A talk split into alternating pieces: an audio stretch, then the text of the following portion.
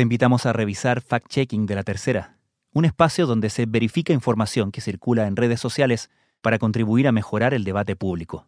Todos tenemos derecho a opinar. Hazlo bien informado. Revisa Fact Checking de la Tercera todos los días en latercera.com. Mire, buenas tardes. Aquí le habla Sebastián, sin apellido obviamente por, por, el tema de la confidencialidad. Comenzamos en América Latina donde el hacinamiento y las precarias condiciones de higiene de las cárceles han elevado las alarmas de las oficinas de derechos humanos de las Naciones Unidas. Pero el, el tema aquí igual está medio complicado porque igual hay varios contagiados. Unos 200 internos provocaron desórdenes y quemaron prendas de vestir y colchones en un intento de motín en medio de temores por los contagios de coronavirus. Claro, hay temor por la vida de las personas, de toda la edad. Yo acá con mi amigo vamos a estar dándole a entender todo lo que está pasando acá. Que tenga un buen día y muchas bendiciones. Desde la sala de redacción de La Tercera, esto es Crónica Estéreo. Cada historia tiene un sonido. Soy Francisco Aravena. Bienvenidos.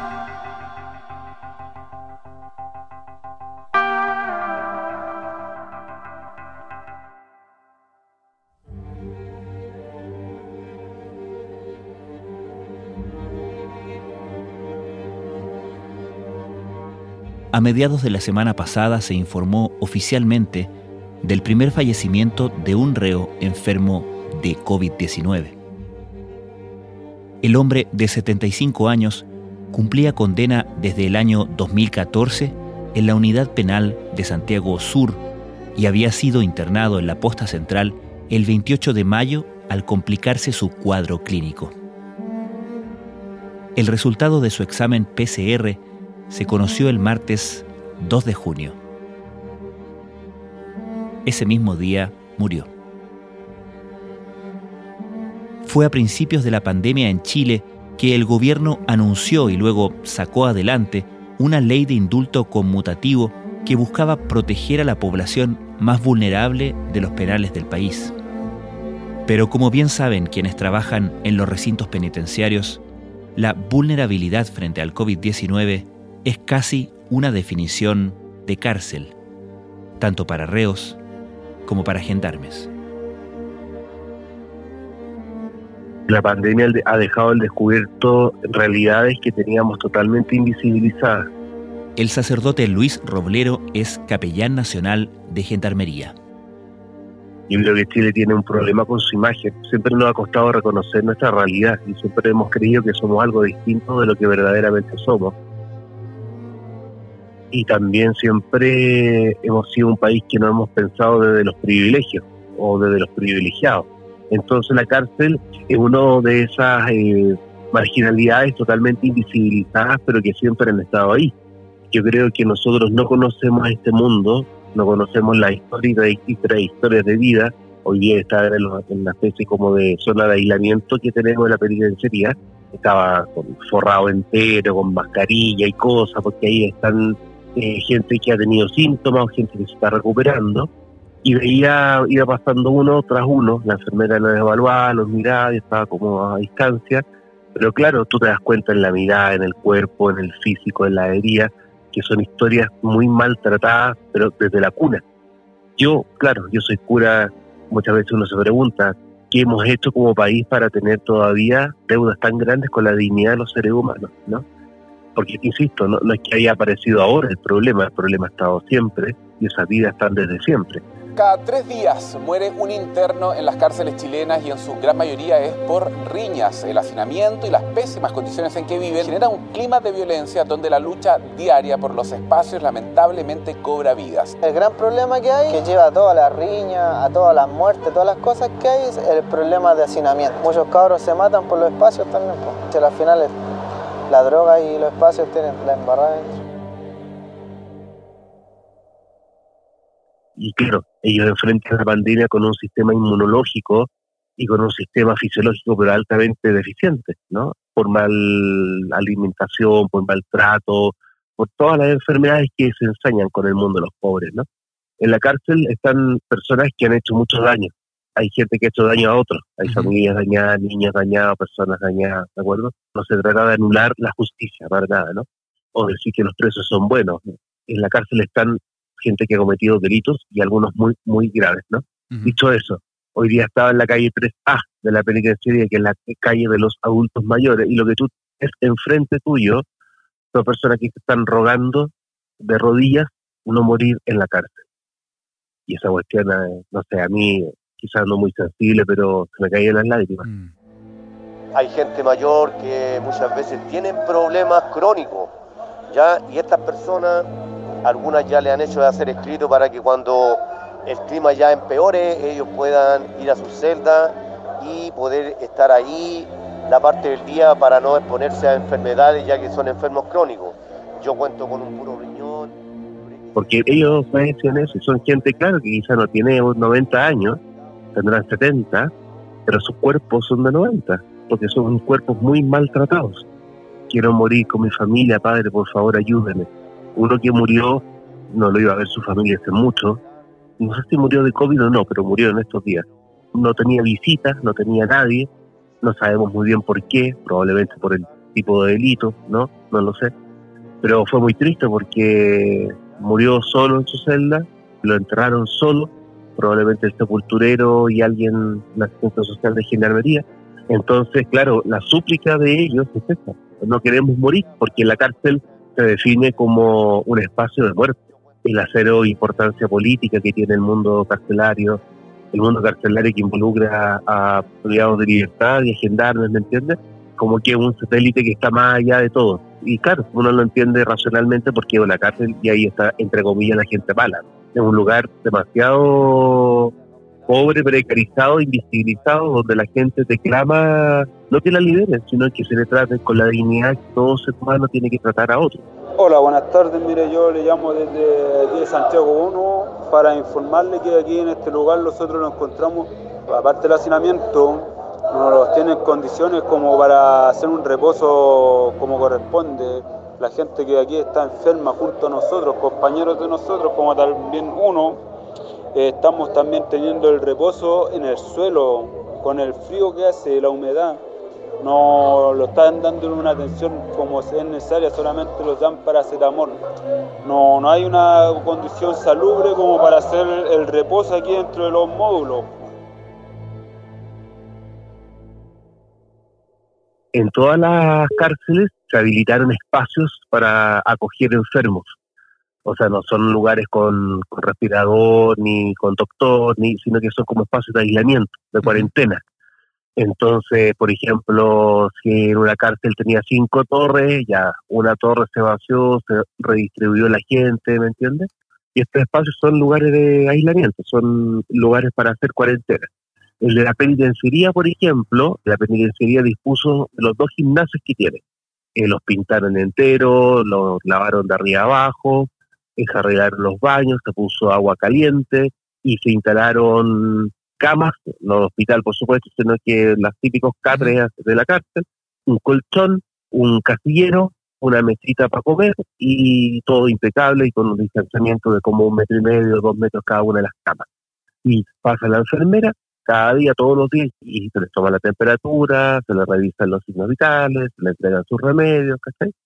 Si es que hubo algún COVID positivo, ya, toda esa galería, por ejemplo, ya estaba, todos en cuarentena. Ahí los que presentan síntomas más delicados o población de alto riesgo lo mandan a estos gimnasios. Las personas que están contagiadas las tienen aisladas en estos momentos, pero aquí no han hecho como un catastro si es que a, alguno de los que están aquí al lado mío está contagiado, nosotros no tenemos idea porque a nadie lo han examinado, ¿me entiendes?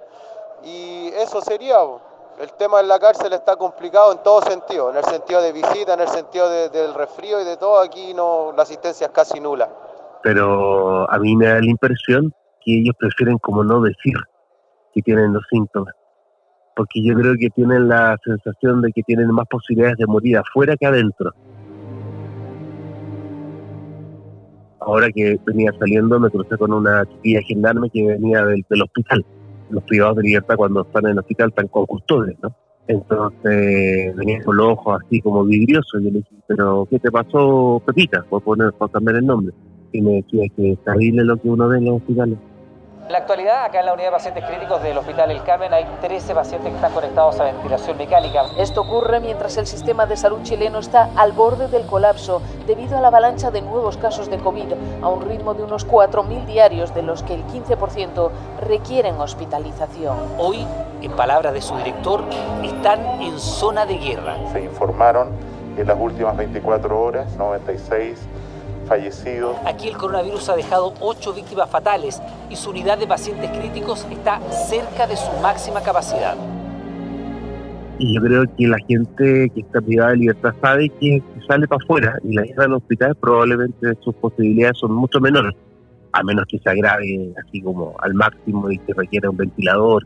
Pero Gendarmería está bien encima, sí, ¿eh? está controlando mucho dentro de la, de la pobreza, de precariedad de Gendarmería yo veo que hacen esfuerzos gigantescos. O sea, siempre se podría hacer más si uno tuviera más plata, más personal, más tradición, no tengo idea.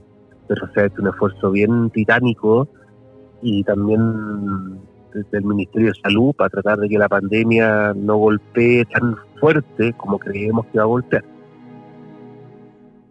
Y a propósito, ¿cómo están los gendarmes? Mira, te voy a contar una historia muy linda. Yo creo que Gendarmería como toda organización humana, hay de todo. Hay gente buena y no tan buena. Y la gente no tan buena se fue en cuarentena al día siguiente.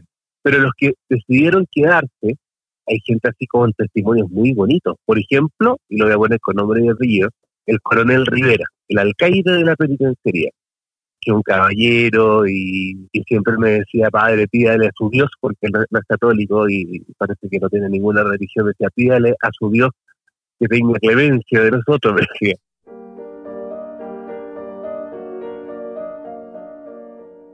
Y este viejo, cuando empezó la pandemia a golpear un poco más fuerte y se puso las botas y se metió a la cárcel adentro, adentro, adentro, hacer lo imposible por cuidar a la población penal que estaba bajo su mando, a sus gendarmes, por gestionar recursos para pintar y quedar todo impecable. O sea, el viejo se metió adentro y se enfermó gravemente todavía está muy enfermo. El coronel Rivera eligió enfermarse. Hoy día con las pequillas que son cabras jóvenes o son enfermeras o técnicas, ellas se meten adentro con los enfermos. Entonces, uno tiene como dos opciones, o elige estar o elige no estar. Y el que eligió estar sabe que tiene muchas posibilidades de enfermarse. Y la cárcel es un lugar donde, como yo lo digo en términos caneros, como que el bicho se ensaña, porque todas las enfermedades se ensañan en los lugares de pobreza.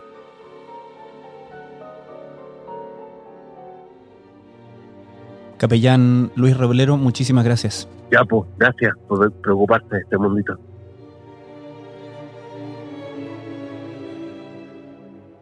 Hay actualmente una gran preocupación entre los funcionarios de Gendarmería que denuncian que se han dejado de hacer tests a la población penal. Solo se han testeado, dicen, a quienes llegan con fiebre, pero no se estarían trazando a aquellos pacientes asintomáticos. Todos los días, los chilenos escuchamos el conteo de las autoridades de salud con el avance del COVID-19 en nuestro país. Los funcionarios de Gendarmería llevan sus propias cuentas. Soy el teniente coronel de Gendarmería Andrés Muñoz Verdugo, soy el secretario nacional de la Asociación Nacional de Oficiales Penitenciarios ANOP. Al día de hoy tenemos un total de 465 internos contagiados de COVID. A eso debemos sumarle un total de 518 funcionarios, lo que suma un total de 983 entre internos y funcionarios que están contagiados de COVID-19 al interior de los establecimientos penales a nivel nacional. Además del hacinamiento, la ausencia de lugares de aislamiento adecuados para internos contagiados, la débil coordinación con el sistema de salud para la evacuación de los enfermos, la falta de agua potable y jabón, la insuficiente cantidad de mascarillas y la inexistencia de un protocolo para informar a las familias favorecen una infección masiva en la cárcel. Efectivamente, se produjo el primer deceso de un interno contagiado por COVID-19. Este interno tenía más de 75 años de edad, tenía algunas patologías de base y también fallecieron otros tres, de los cuales no se pudo determinar a ciencia cierta si efectivamente tenían o estaban contagiados de COVID-19 por cuanto no se les practicó el examen para determinar si habían contraído la enfermedad o no. Mire, el, tema aquí igual está medio complicado porque igual hay varios contagiados. El tema de salud aquí, la asistencia es, es precaria. A veces nosotros estamos, póngase un resfrío, algo leve y hay que golpear, hay que gritar y póngase que llegase a hacer algo grave, la asistencia es casi nula. De repente hasta más de 20 minutos, de repente esperando asistencia aquí y no se acerca un funcionario. Eh, el tema de medicamentos también eh, está casi todo mal aquí, porque medicamentos están, pucha, un paracetamol es casi imposible conseguirlo, una, una aspirina, cosas así. Respecto de funcionarios de gendarmería, hay uno de ellos que salió de una situación bastante compleja, estuvo 18 días con coma inducido, estuvo conectado a ventilador mecánica, se fue complicando a medida que fueron transcurriendo los días y, hoy en día afortunadamente se encuentra en su domicilio en proceso de recuperación. Por otra parte, tenemos a la tercera autoridad institucional, el inspector operativo, quien en este minuto ha permanecido conectado a ventilador mecánico y ya lleva alrededor de 8 o 9 días. Sumado a ello, teníamos el caso del alcalde de la expenitenciaría, el CDB Santiago Sur, en este minuto está internado en el hospital de Carabineros con oxígeno. La tensión era máxima a las afueras de la cárcel de Puente Alto, escenario nuevamente de incidentes, intento de fuga por parte de internos la mañana de este miércoles. Ocurrió en el dormitorio 3 de la torre número 1, módulo de condenados, tomaron de rehén a cinco gendarmes, uno fue lesionado, está leve, fuera de riesgo vital. El motivo habría sido el avance del COVID-19 en el recinto, intentos de fuga que no son nuevos, se han arrastrado de hace semanas, denuncian falta de protocolos sanitarios, poca higiene y hacinamiento.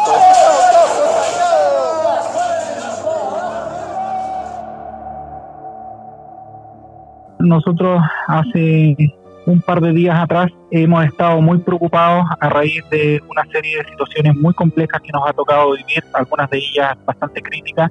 Al día de hoy tenemos un total de 21 eventos críticos, entre ellos tenemos cuatro eh, motines, en dos de ellos han tomado de rehén a nuestros funcionarios y en la mayoría de ellos han resultado agredidos y con lesiones de consideración nuestros funcionarios, los cuales han debido requerir incluso algunos de ellos hospitalizaciones en los centros de asistencia pública y particularmente en el hospital de Carabineros.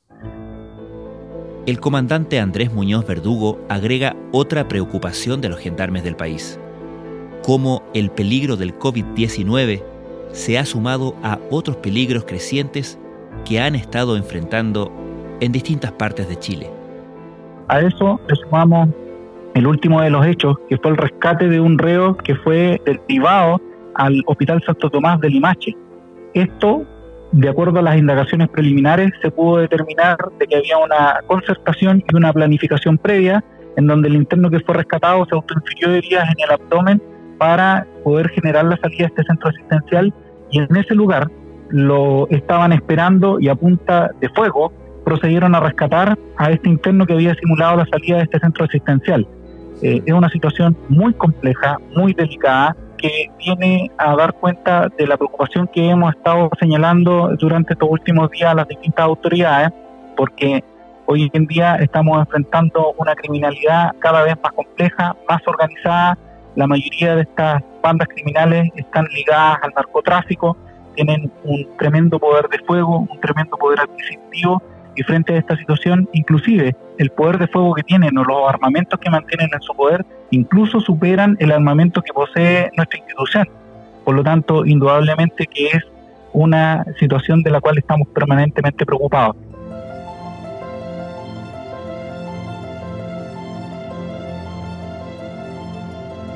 Comandante Andrés Muñoz, muchísimas gracias por esta conversación. Muchas gracias a ti, Francisco. Que estés muy bien. El número de gendarmes contagiados con COVID-19 aumentó en un 50% y de 76 a 104 casos como positivos. Los funcionarios advierten que el aumento sostenido este tipo de casos entre gendarmes podría afectar la seguridad de los penales. Un sistema carcelario que cuenta con 83 penales a lo largo de todo el país y bajo el control de Gendarmería mantiene una población de 42.084 internas. La mayoría se encuentra bajo condiciones de hacinamiento, encerrados en dormitorios colectivos y donde las celdas individuales son prácticamente inexistentes. estoy con fiebre, con mucha transpiración y solo te dan un paracetamol. Y tú sabes que las cosas insalubles, acá en los baños, no nos dan absolutamente ni un medicamento. Tenemos que rogar como mendigos una frazada para que nos den, porque hay, hay mucha gente que está durmiendo en el suelo y esto es totalmente inhumano.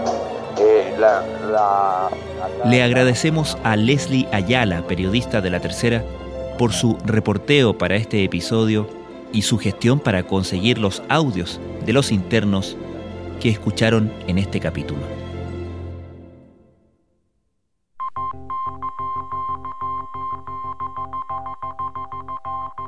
Crónica Estéreo es un podcast de La Tercera. La producción es de Rodrigo Álvarez y Melisa Morales y la edición de quien les habla, Francisco Aravena. La postproducción de audio es de Michel Poblete. Nuestro tema principal es Hawaiian Silky de Sola Rosa, gentileza de Way Up Records. Nos encontramos pronto en una nueva edición de Crónica Estéreo. Les recordamos que todos nuestros episodios están disponibles en latercera.com slash podcast, así como en Spotify, Apple Podcasts, Google Podcasts y donde sea que escuchen sus podcasts.